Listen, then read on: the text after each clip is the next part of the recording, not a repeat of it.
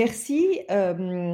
donc, je vais effectivement poursuivre en m'installant par contre dans la période plus contemporaine, hein, c'est-à-dire, disons, le 19e siècle, puisque je vais en fait traiter de cette période. Et d'abord, je voudrais effectivement euh, euh, souligner, hein, comme l'a fait Anne-Marie, que euh, le mystère des épidémies, les moyens d'en venir à bout, les hypothèses sur leur origine, contagion, infection, ont été continuellement en débat pendant des siècles, et tout autant dans le monde musulman qu'en Europe.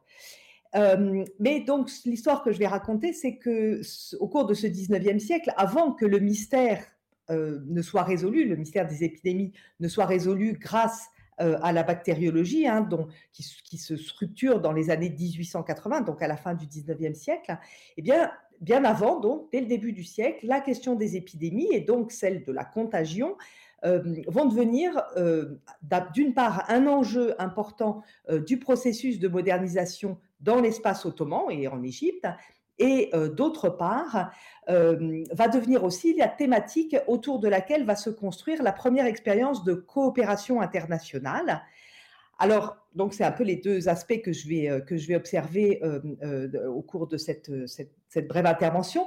Alors d'abord au niveau interne, disons, de l'Empire ottoman, donc à cette époque, au XIXe siècle, dans le cadre de ce qu'on appelle les tanzimat, hein, les, réformes, la réorganisation euh, de l'Empire ottoman euh, dans une visée de modernisation et d'efficacité. Donc, dans le cadre de ces réformes, le pouvoir politique tranche dès le XIXe siècle. Hein.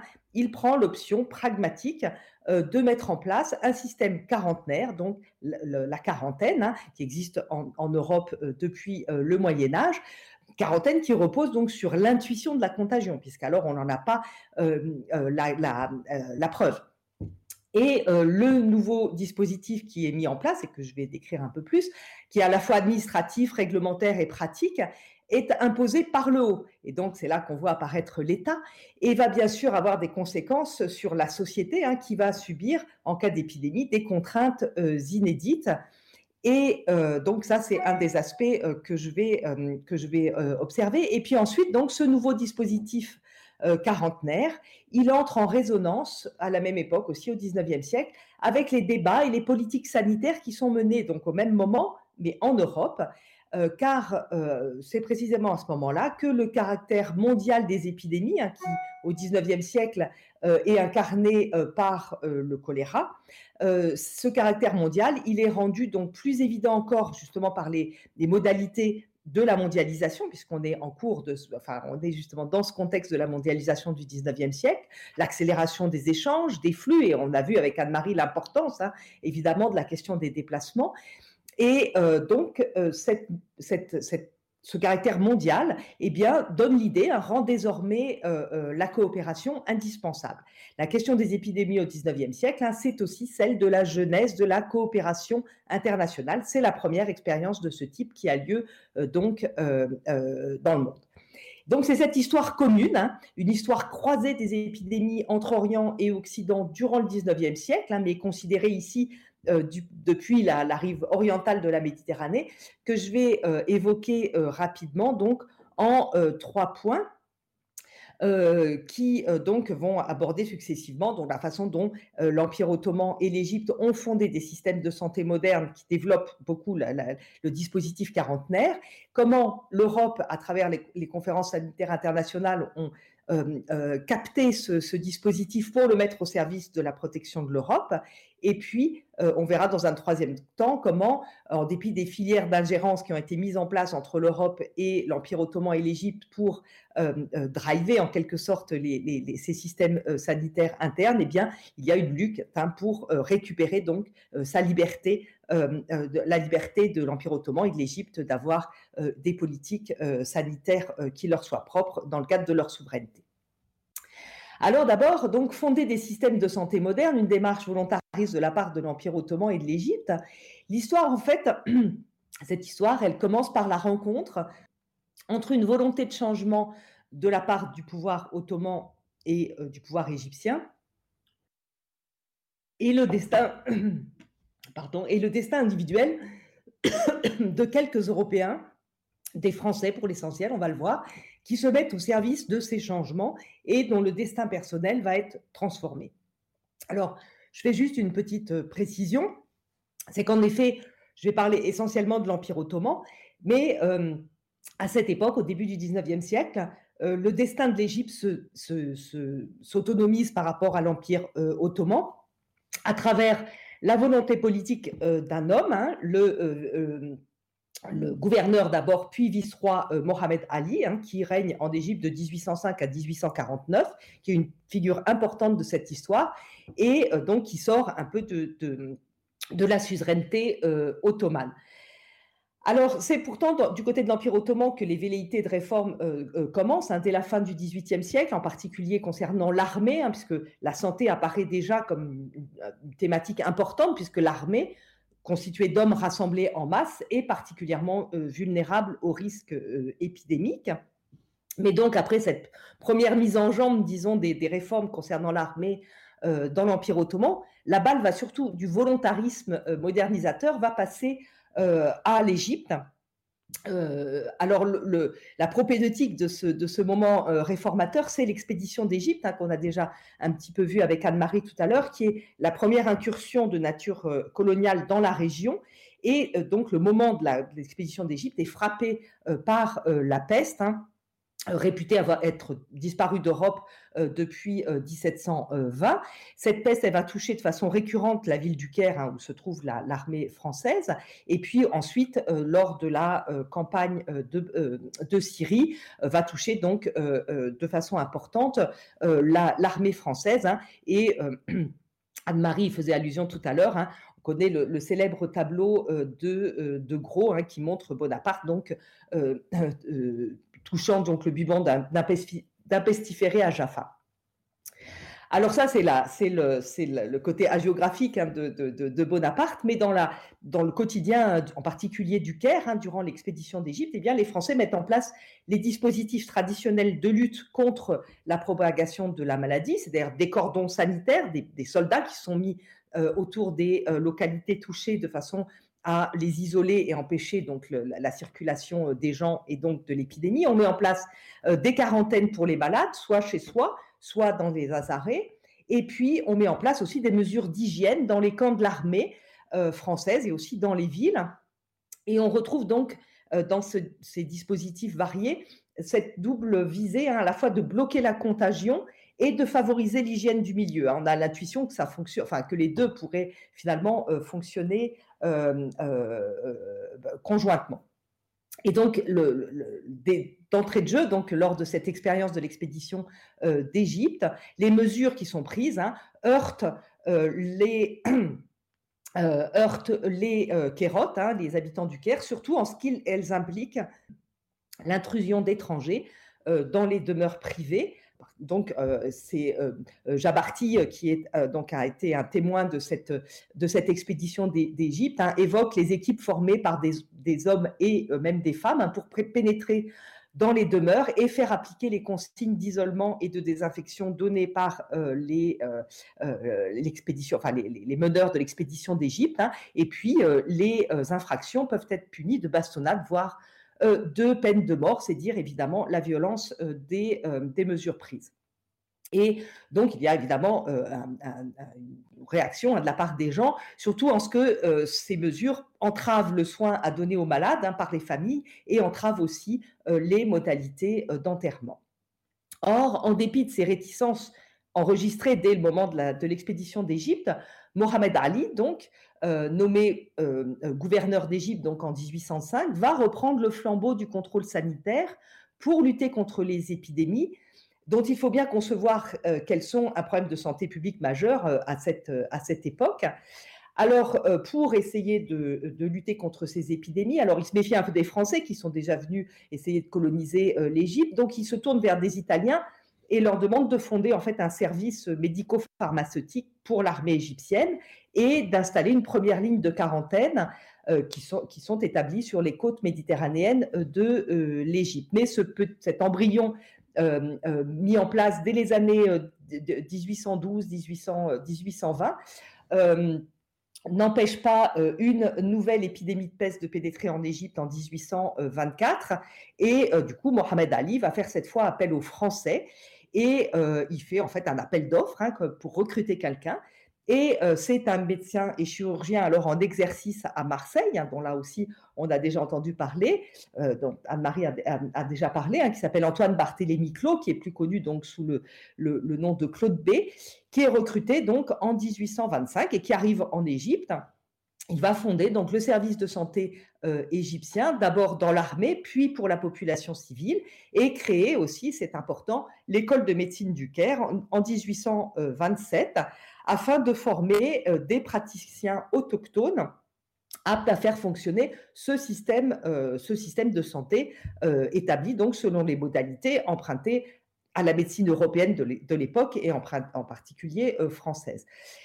Alors, le paradoxe de Claude, euh, de Claude donc euh, euh, Anne-Marie le soulignait tout à l'heure, c'est qu'il a des, convictions anticontagionnistes. À l'époque, il y a un débat entre ceux qui pensent que les maladies sont contagieuses, d'autres qui pensent qu'elles ne sont pas.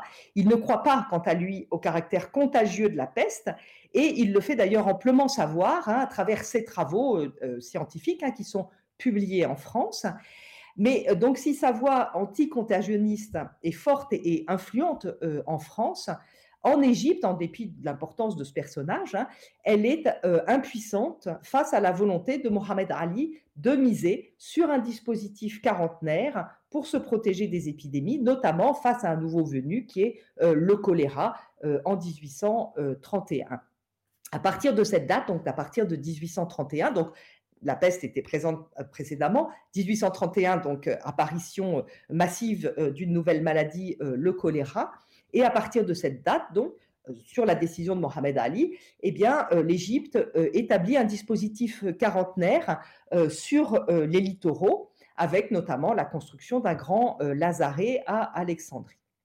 1831, c'est aussi la date à laquelle euh, au cours de laquelle donc Mohamed Ali, avec son armée euh, donc euh, réformée, hein, décide de, d'empiéter sur le territoire ottoman et de partir d'Égypte pour aller à la conquête de la Syrie.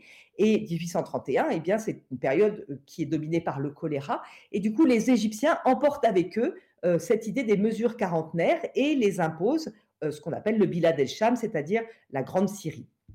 Et on peut euh, voir à travers le récit de voyage de deux voyageurs euh, français qui, visitent la région dans les années 1837-1838 hein, euh, et qui témoignent dans, la, dans les récits de voyage de la réalité de ce dispositif.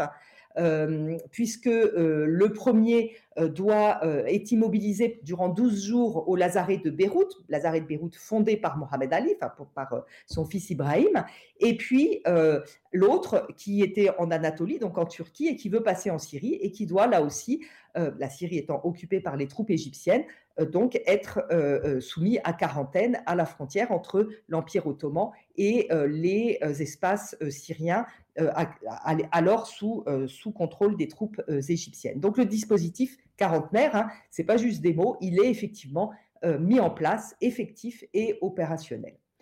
Ceci pour l'Égypte.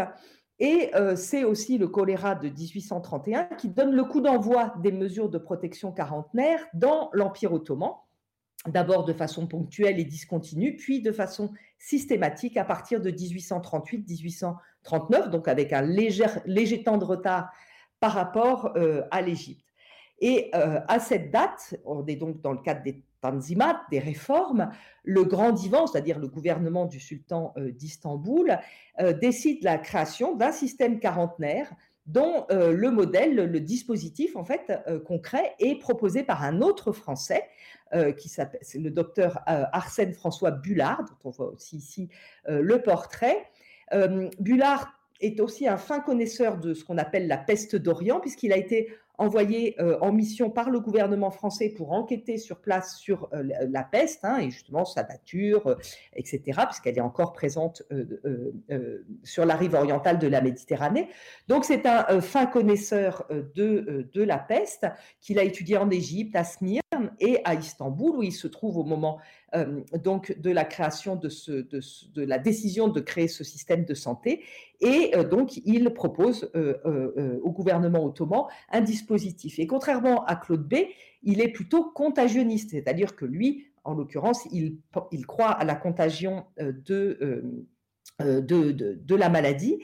Et donc, il propose donc un système quarantenaire qui est adopté par, par l'Empire ottoman, qui préfère ce projet à un autre concurrent, proposé aussi par un Français, mais qui s'appuyait plus sur les mesures de désinfection euh, euh, euh, portés par ce qu'on appelle les anticontagionnistes, ceux qui ne croient pas à la contagion et qui donc misent sur l'assainissement du, milieu. Donc il y a ce débat est très vivant en Europe à cette époque-là et on le voit, il, se, transplante aussi sur l'espace de la Méditerranée orientale. Ainsi, donc, comme l'Égypte, l'Empire ottoman mise sur la quarantaine pour interrompre la contagion et établit des lazarets et une série de postes sanitaires secondaires. En tout, environ une soixantaine d'établissements, de structures le long des côtes de l'Adriatique et sur la rive orientale de la Méditerranée. Donc, un dispositif important. Et donc, à partir de ce moment-là, il y a désormais un système quarantenaire de part et d'autre de la Méditerranée, ce qui est euh, une euh, nouveauté euh, remarquable.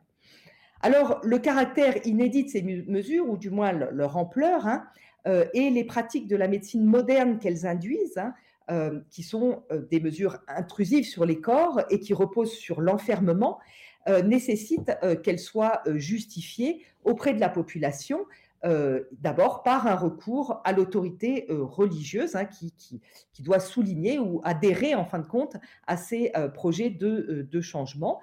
Et euh, donc en Égypte, Mohamed Ali s'appuie sur les quelques rares oulémas euh, qui sont favorables à son euh, projet modernisateur. Et à Istanbul, le lancement du système quarantenaire est appuyé par une instruction visant à expliquer et à justifier donc les mesures auprès de la population.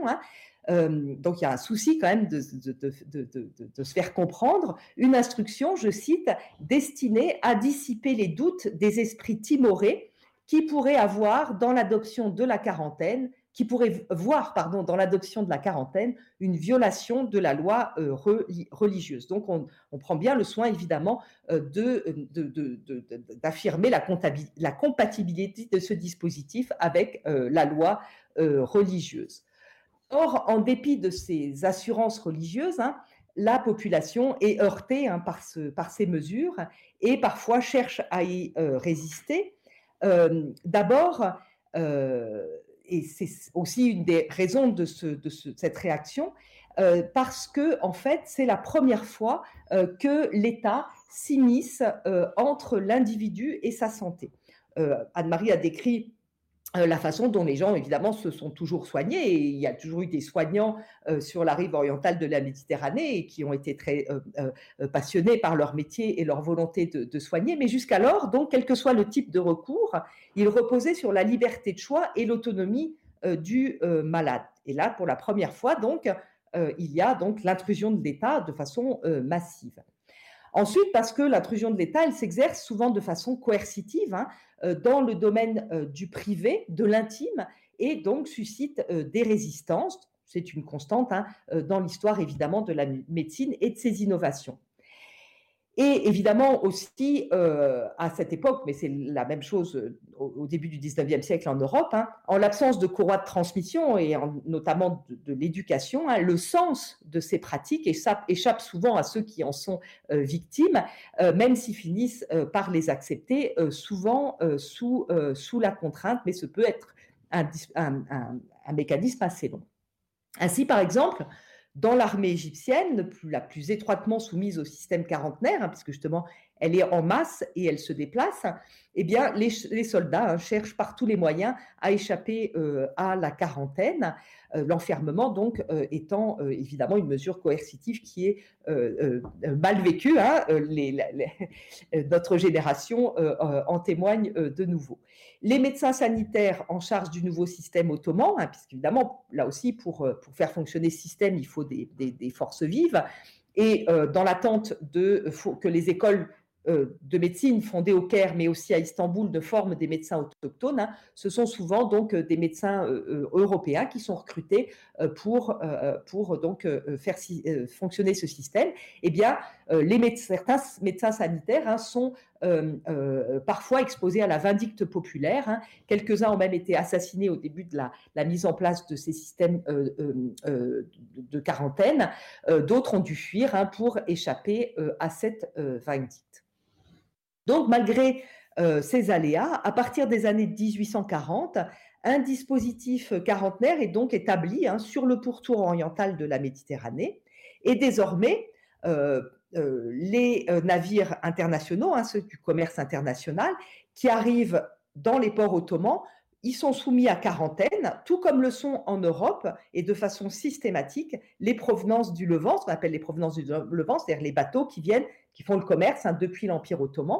Et effectivement, en raison de l'existence de, de la peste toujours au début du 19e siècle dans l'Empire ottoman, il y a une suspicion très importante hein, et systématique à l'égard euh, donc des, provenances euh, du euh, Levant et donc tous les navires venant d'Orient sont soumis à quarantaine et désormais il y a la réciproque puisque quand on se rend de l'Europe vers l'Empire ottoman, eh bien on peut être soumis aussi en fonction de l'état épidémiologique mondial hein, à quarantaine ou à partir des lieux de départ.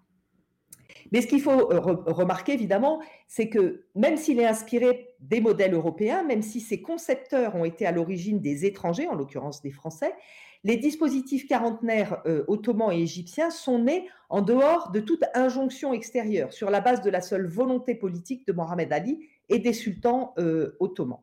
Donc c'est une volonté autochtone qui est en phase avec, euh, euh, donc là on l'a vu, hein, dans l'Empire ottoman et dans, le monde musulman, il y a des discussions sur la nature de la contagion, etc. Et eh bien là, il y a une option qui est prise, hein, qui est celle de miser euh, sur, sur la quarantaine.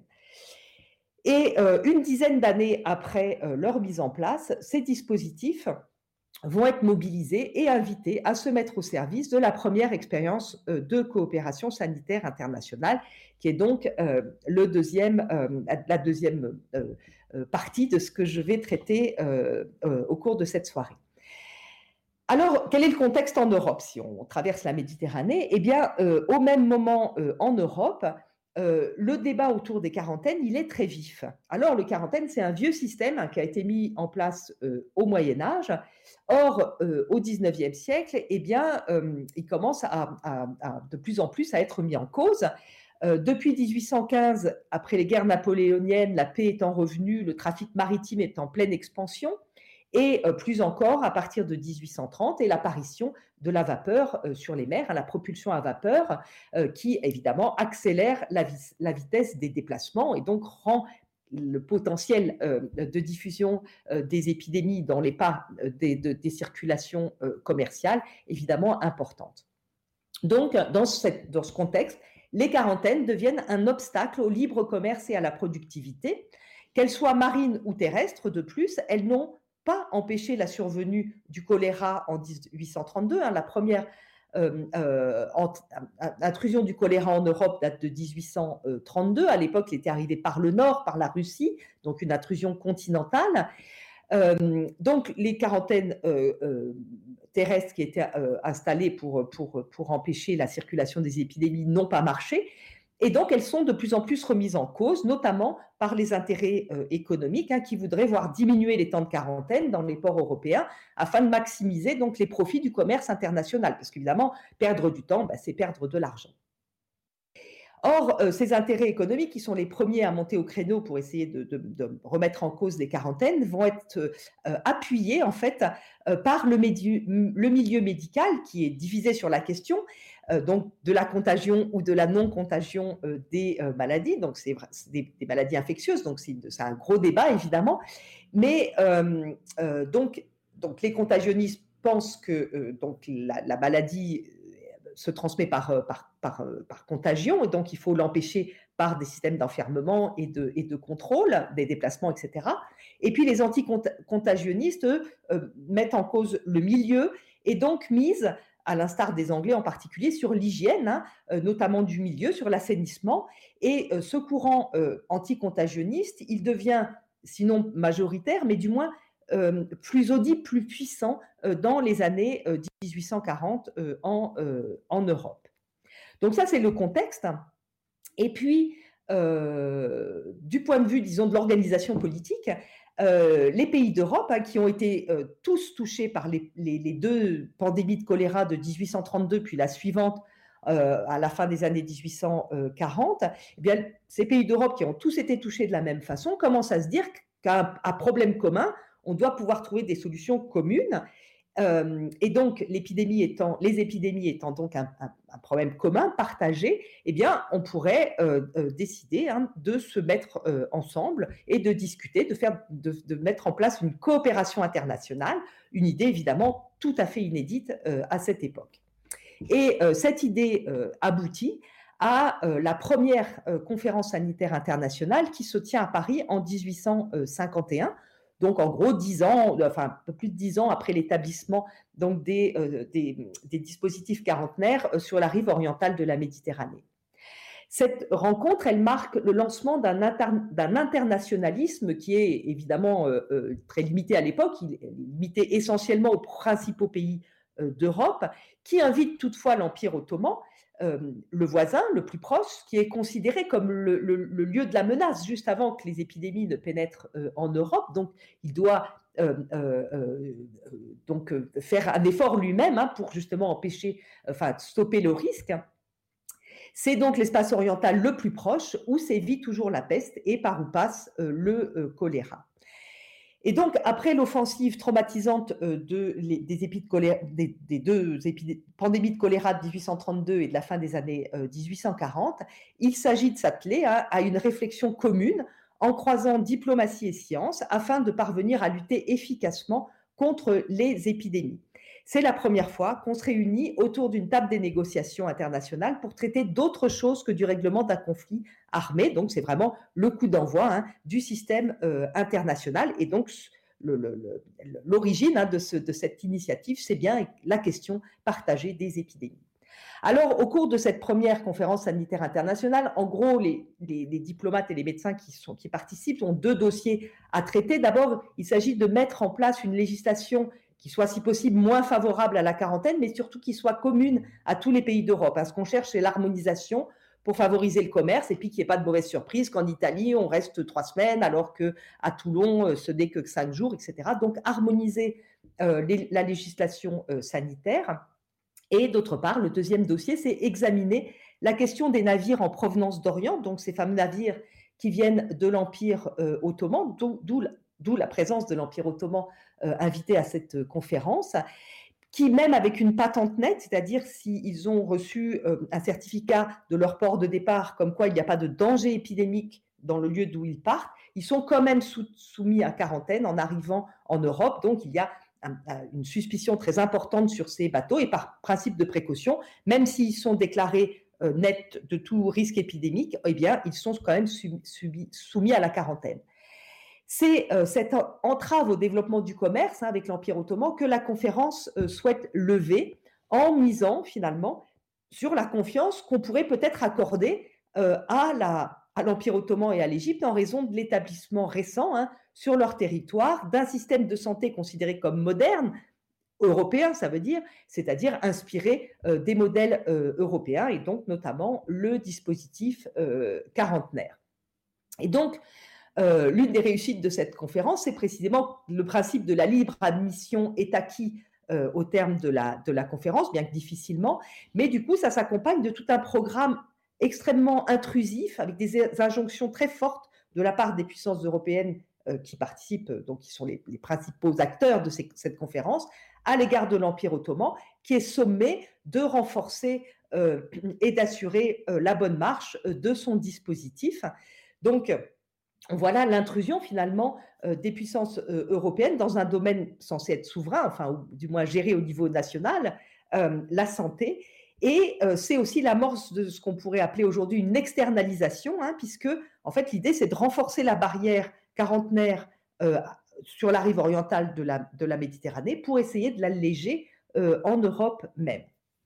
Donc cette conférence, eh elle marque un, un, moment important. Alors pour autant, on, a souvent considéré que c'était une forme d'échec parce que finalement, les, conférenciers ne sont pas parvenus à créer une législation harmonisée entre les différents pays d'Europe parce que justement, ils sont en lutte pour leur souveraineté, des, réflexes de souveraineté. Il y a aussi des divergences de vues entre contagionnistes, anticontagionnistes, en, en particulier entre pays du Sud plus exposés et pays du Nord. Bref, pas de législation commune. Du coup, il y a une seconde conférence en 1859 qui se réunit de nouveau à Paris avec à peu près le même programme. Mais à cette date, on est euh, après la guerre de Crimée et l'Empire ottoman est plus lié, plus dépendant euh, de, euh, que précédemment face à la domination ou à la volonté de domination des puissances européennes.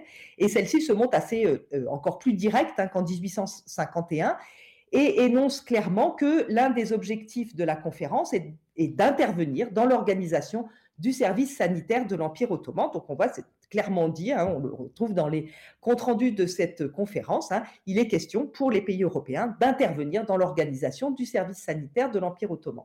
C'est ce qu'on appellerait aujourd'hui une ingérence, hein, un droit de regard que s'arrogent les puissances européennes sur le secteur de la santé euh, ottoman et égyptien, et qui s'appuie sur place sur, euh, sur un certain nombre de, sur de nombreux médecins euh, européens, en particulier français, mais aussi beaucoup d'Italiens, euh, des Anglais, enfin de toutes les nationalités européennes hein, qui exercent dans l'Empire ottoman. Donc là, c'est une photo à tardive, hein, parce qu'elle date du, début du XXe siècle et qui est donc une photo qui est prise dans l'hôpital du Lazaret de Thor, sur lequel je vais revenir, et où on voit donc des médecins égyptiens reconnaissables à leur tarbouche, mais ici une doctoresse euh, euh, euh, européenne. Hein, et donc, ce sont des équipes mixtes, hein, européennes et autochtones, qui, travaillent dans, dans ces structures.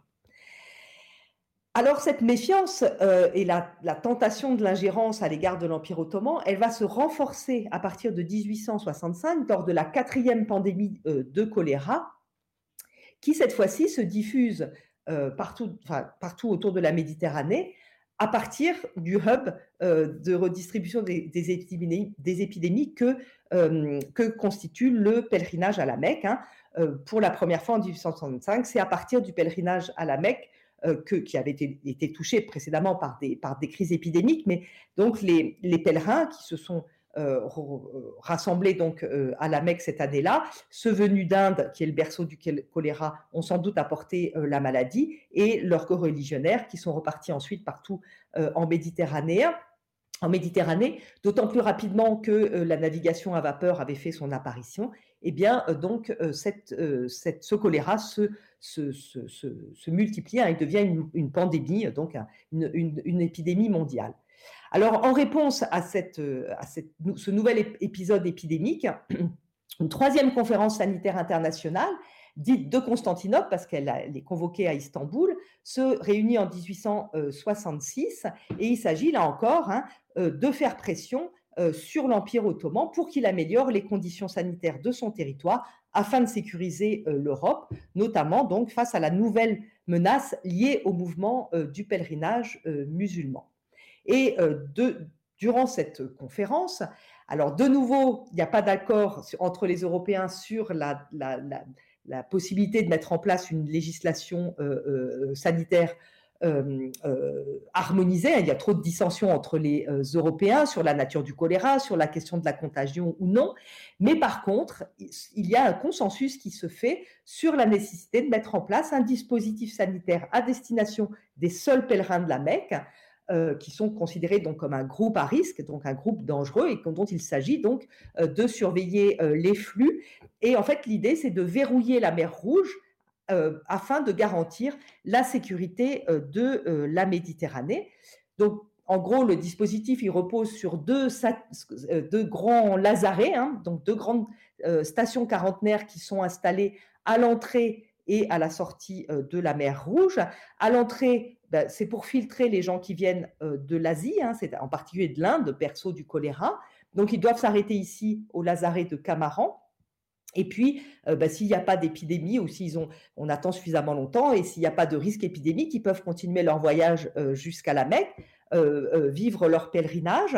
Mais ensuite, au moment du, la fin du pèlerinage, hein, ils peuvent rentrer chez eux tranquillement. En revanche, ceux qui sont venus du nord de l'espace musulman et qui ont pu rentrer tranquillement euh, sans euh, contrôle euh, ou presque pour arriver au pèlerinage. Par contre, au retour, ils sont menaçants puisqu'ils s'approchent de l'Europe, hein, ils sont à proximité de l'Europe. Donc, ils sont interceptés ici dans un second lazaret qui s'appelle le lazaret de Thor en Égypte, hein, dans, le sud du Sinaï, où ils sont soumis, donc le cas échéant, euh, à, euh, à, quarantaine.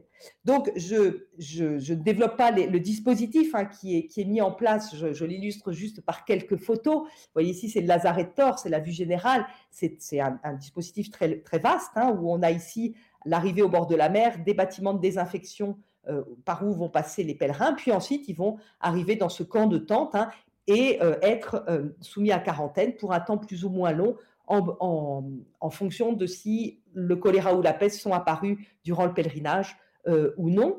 Donc, des dispositifs très importants, euh, très coercitifs. Vous voyez ici cet homme là, ces hommes attendent devant le bâtiment de désinfection avant de passer donc euh, pour la désinfection. Donc, on voit cet homme armé d'une courbache. On voit évidemment le niveau de, coercition hein, de ce type de dispositif. Ensuite, les bagages sont triés. Euh, pour être désinfectés. Les pèlerins eux-mêmes sont soumis euh, à une douche obligatoire. Et puis, euh, pendant ce temps-là, leurs vêtements, donc leurs effets qui ont été triés, sont désinfectés dans des études à désinfection. Là, on est dans la période post-bactériologique, à hein, la fin du, 19e. et ensuite, donc, une fois donc qu'ils ont été désinfectés, que leurs vêtements sont désinfectés, ils peuvent, ils passent donc dans la, la, partie ce qu'on appelle propre du lazaret, où ils sont donc euh, euh, soumis à quarantaine pour cinq jours euh, s'il n'y a pas de, risque épidémique, mais ça peut aller pour jusqu'à trois semaines. Aucune autre catégorie de voyageurs n'a été soumise à un contrôle aussi massif et radical, y compris les migrants, hein, qui sont pourtant également surveillés. Euh, mais de façon plus diffuse et moins euh, intrusive. Et par ailleurs, donc, ce système, ce dispositif hein, sanitaire de la mer Rouge que je viens de, décrire atteint son plein développement au euh, tournant des 19e et 20e siècles, c'est-à-dire précisément à l'heure où les quarantaines commencent à disparaître partout ailleurs. Hein. et parce, qu'en effet, le dispositif hein, qui se substitue à la quarantaine, c'est euh, euh, celui, euh, ce qu'on appelle le système anglais, c'est-à-dire que les voyageurs dits ordinaires, c'est-à-dire ceux qui ne voyagent pas en masse, c'est-à-dire ni les pèlerins, ni dans une moindre mesure les migrants, les voyageurs dits ordinaires, ceux qui fréquentent en fait les lignes maritimes régulières, ne sont plus retenus en quarantaine, mais soumis au système anglais de suivi individuel, ce qu'on appelle le tracing. et donc, on est dans un contexte effectivement post-pasteurien où on mise également donc sur l'hygiène du milieu, sur l'assainissement, notamment euh, des villes euh, portuaires. Donc, on suit les malades, on suit les voyageurs, pardon, pour voir leur statut épidémiologique, et puis par ailleurs, on assainit en particulier les villes euh, portuaires. Donc, on voit qu'il y a en fait à cette fin du 19e siècle une sorte de contrôle sanitaire à deux vitesses. Hein. D'abord largement externalisé hors d'Europe, où les quarantaines disparaissent très largement alors qu'elles sont encore bien présentes euh, sur la rive orientale de la Méditerranée, et puis un système à deux vitesses qui pèse donc de façon extrêmement lourde sur les pèlerins qui sont les premiers euh, concernés par ce dispositif quarantenaire. Or, ce système quarantenaire, donc en place dans, en Égypte et dans l'espace ottoman, est régi pour l'essentiel, donc est déjà décidé en amont dans les conférences sanitaires pilotées par les, par les puissances européennes, et puis euh, sur place même sont régis par des étrangers, hein, donc que ce soit au niveau international ou au niveau, au niveau local, ce qui est évidemment euh, de moins en moins bien toléré par euh, l'Empire ottoman. Et donc c'est cette récupération de la souveraineté sanitaire que je vais évoquer brièvement pour terminer. Donc j'ai évoqué la présence des médecins européens dans l'Empire ottoman et en Égypte, hein, qui fonctionnait individuellement comme relais auprès des puissances euh, européennes, mais la principale courroie de transmission entre le niveau international, c'est-à-dire les pays européens, donc, qui sont en train de se construire en communauté internationale dominante à l'égard du Sud, on est dans le 19e siècle impérialiste, donc la courroie de transmission euh, principale, euh, euh, sur le niveau enfin avec le niveau local, c'est-à-dire celui de l'Empire ottoman et de l'Égypte sur lesquels les, Européens veulent garder un œil, eh bien ce sont les conseils sanitaire dit mixte d'Alexandrie et de Constantinople ou donc d'Istanbul. Donc, il y a donc un de ces conseils sanitaires en Égypte et un autre à Istanbul. Le premier, celui d'Égypte, a été créé précisément en 1831, à l'époque de la première incursion du choléra, par Mohamed Ali, et qui visait justement à s'organiser pour lutter contre le choléra. À Istanbul, de même, en 1838, au moment où le, grand divan avait décidé la fondation du système de santé, il avait par là même aussi créé un conseil supérieur de santé de l'Empire ottoman.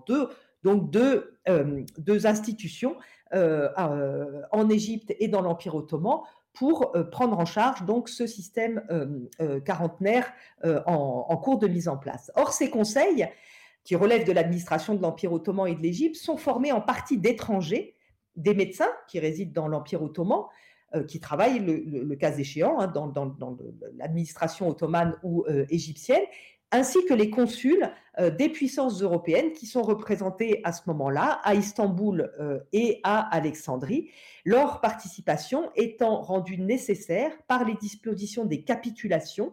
Hein, ce sont euh, ces cette, législa cette sorte de législation, enfin ces, accords hein, qui ont été passés au début avec la France, puis après avec les autres pays européens depuis le XVIe siècle euh, avec euh, donc l'Empire ottoman et qui accorde des privilèges, en gros, d'extraterritorialité aux, aux étrangers.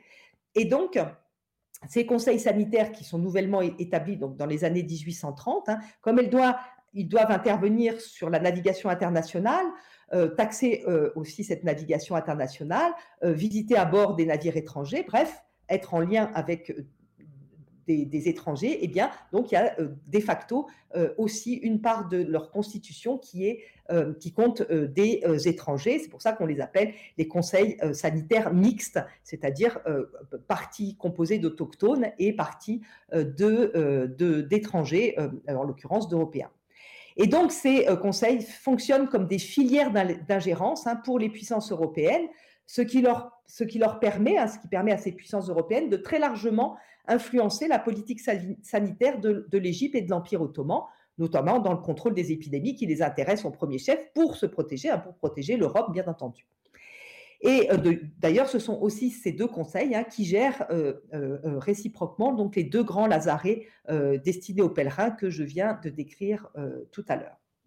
Les Européens ont un peu abusivement qualifié ces institutions d'institutions internationales, alors même qu'au moment de leur fondation dans les années 1830, euh, il n'y avait pas aucun statut juridique ne, ne les définissait euh, comme tels, hein. c'est juste la pratique liée aux exigences des capitulations qui avait amené une participation euh, étrangère.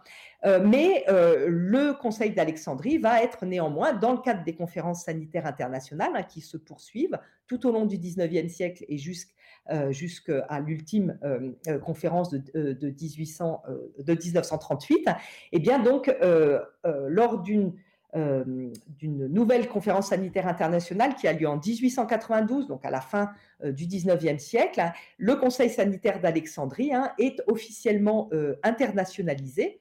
1892, c'est effectivement la, première fois où, dans le cadre d'une conférence internationale, les participants parviennent à euh, élaborer une, euh, législation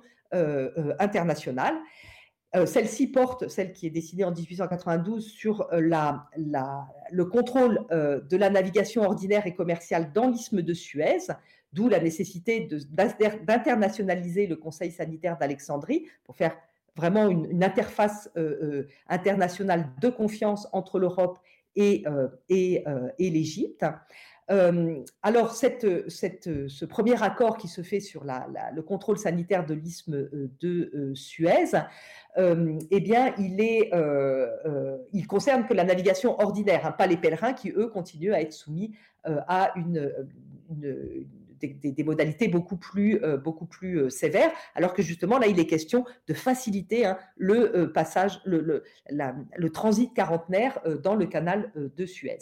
On est en 1892, c'est-à-dire qu'on est après la, période pasteurienne, hein, celle de la bactériologie, qui est venue trancher donc ce vieux débat entre contagionnistes et anticontagionnistes, et donc un contexte favorable à l'accord, hein, même s'il reste partiel dans le, dans le cadre donc de la Convention de 1892.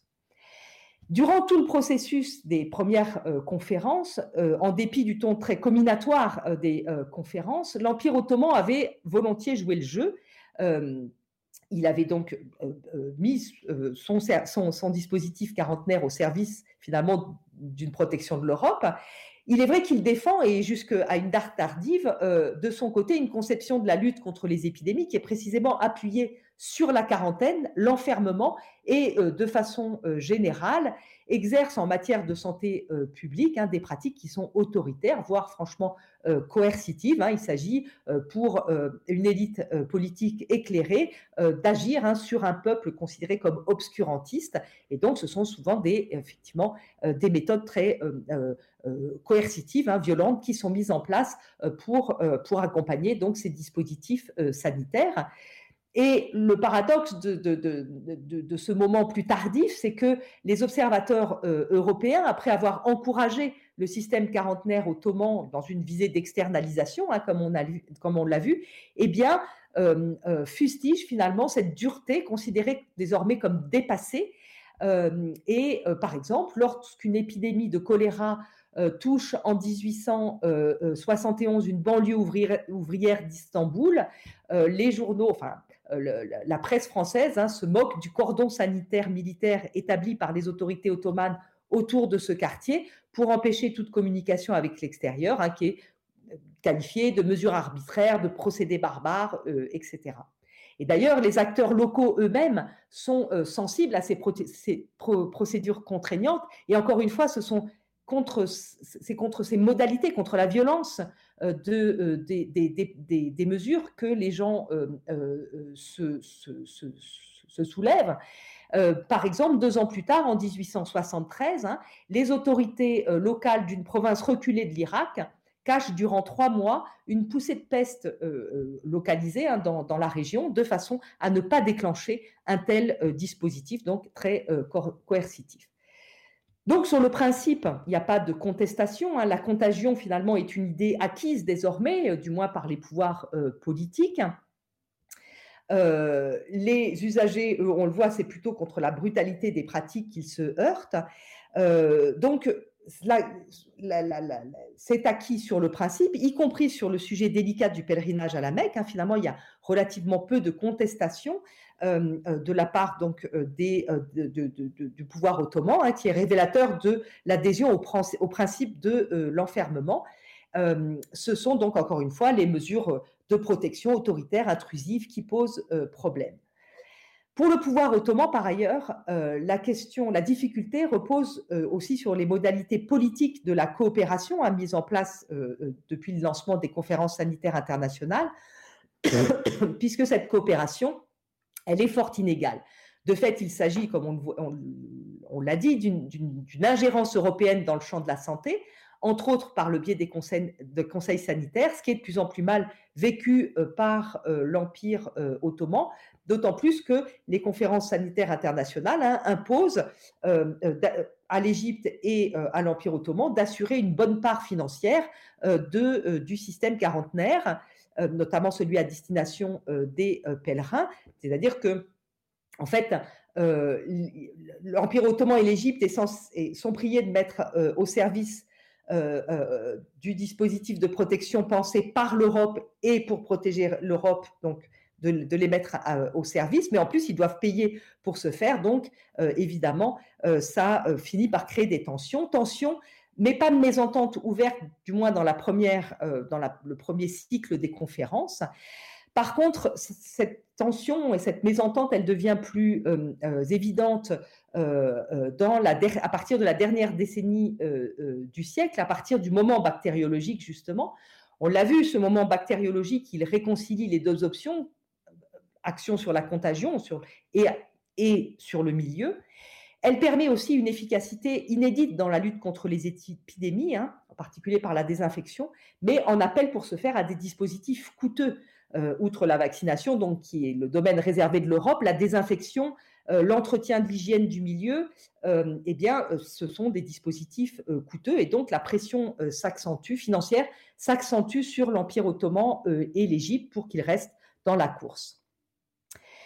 Donc, euh, on l'a vu, donc ce contexte post-bactériologique, il permet l'accord pour la première fois en 1892. Euh, il y a une première convention hein, limitée euh, à l'accord international sur la façon de, gérer les flux euh, commerciaux dans le canal de Suez. Puis ensuite, il y a toute une série de, nouvelles conférences hein, qui élargissent la, la focale au-delà de l'isthme de Suez et qui constituent, donc qui forment le noyau de la législation sanitaire internationale, qui est encore, évidemment avec des, modifications, hein, qui est encore à la base du règlement sanitaire international de l'OMS euh, aujourd'hui.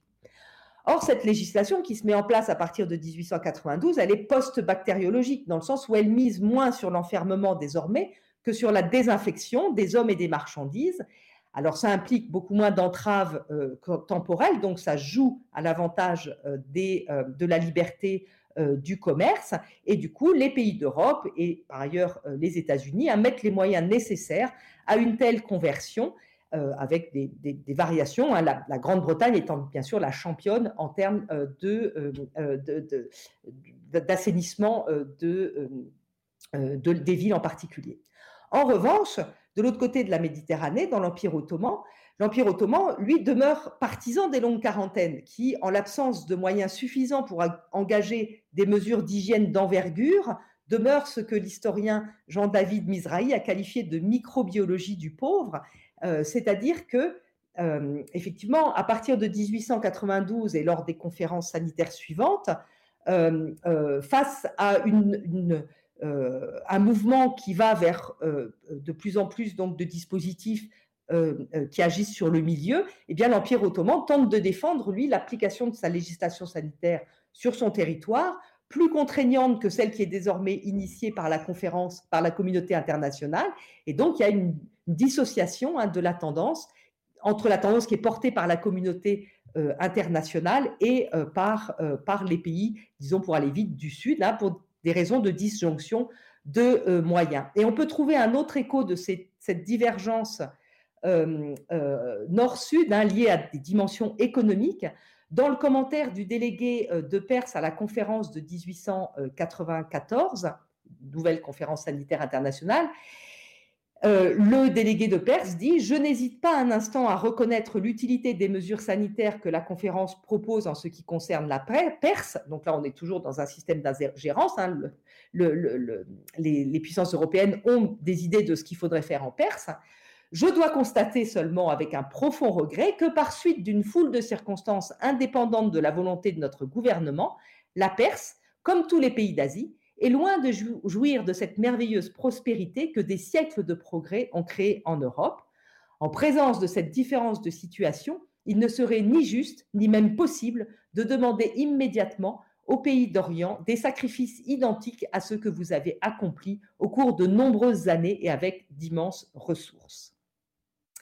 Et donc, pour conclure, euh, au-delà de cette citation, euh, on, l'a vu, donc l'Empire ottoman et l'Égypte étaient, euh, euh, entrés dans le, système contagionniste hein, volontairement dès le début du 19e siècle. C'est ce qui lui a permis, c'est ce qui leur a permis de construire dans la tension et souvent le conflit, y compris entre les puissances européennes, l'ébauche de la santé publique internationale.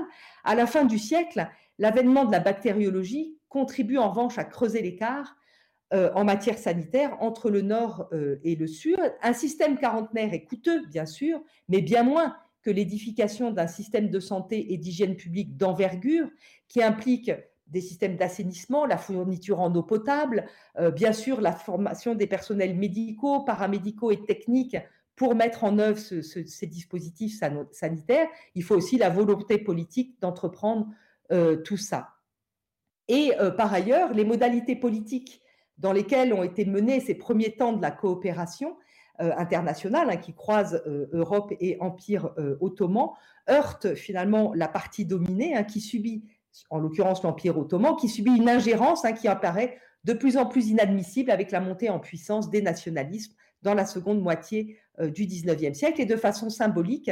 Euh, l'Empire ottoman, au moment juste avant son entrée en, guerre, dans, la Première Guerre mondiale, aux côtés donc euh, euh, des empires centraux, eh bien, comme un pied de nez à l'Europe occidentale, hein, supprime d'un trait de plume le Conseil de santé de, dit de Constantinople, et de même l'Égypte, hein, qui doit attendre un peu plus longtemps, après le traité d'indépendance de 1936, hein, supprime aussi le Conseil d'Alexandrie, considéré donc comme des institutions euh, qui expriment, qui symbolisent ce déficit de souveraineté euh, dans euh, le champ sanitaire, que ce soit donc pour l'Empire ottoman et l'Égypte durant le XIXe siècle. Après la Première Guerre mondiale, c'est la fin de ce dispositif de santé international primitif, hein, tel celui qu'on a vu en, œuvre au XIXe siècle. Il laisse place à des institutions, des institutions sanitaires proprement internationales, d'abord dans le cadre de la SDN, puis après, euh, euh, la Seconde Guerre mondiale dans le cadre de l'ONU. Euh, et dans ce cadre, donc, si les inégalités de statut sont gommées, il n'est plus, plus, question d'ingérence massive comme au XIXe siècle. Toutefois, les inégalités économiques, sociales et sanitaires hein, entre le Nord et le Sud demeurent béantes, comme en témoigne sans doute encore une fois la pandémie actuelle. Euh, je vous remercie. J'ai été un peu longue, je m'en excuse.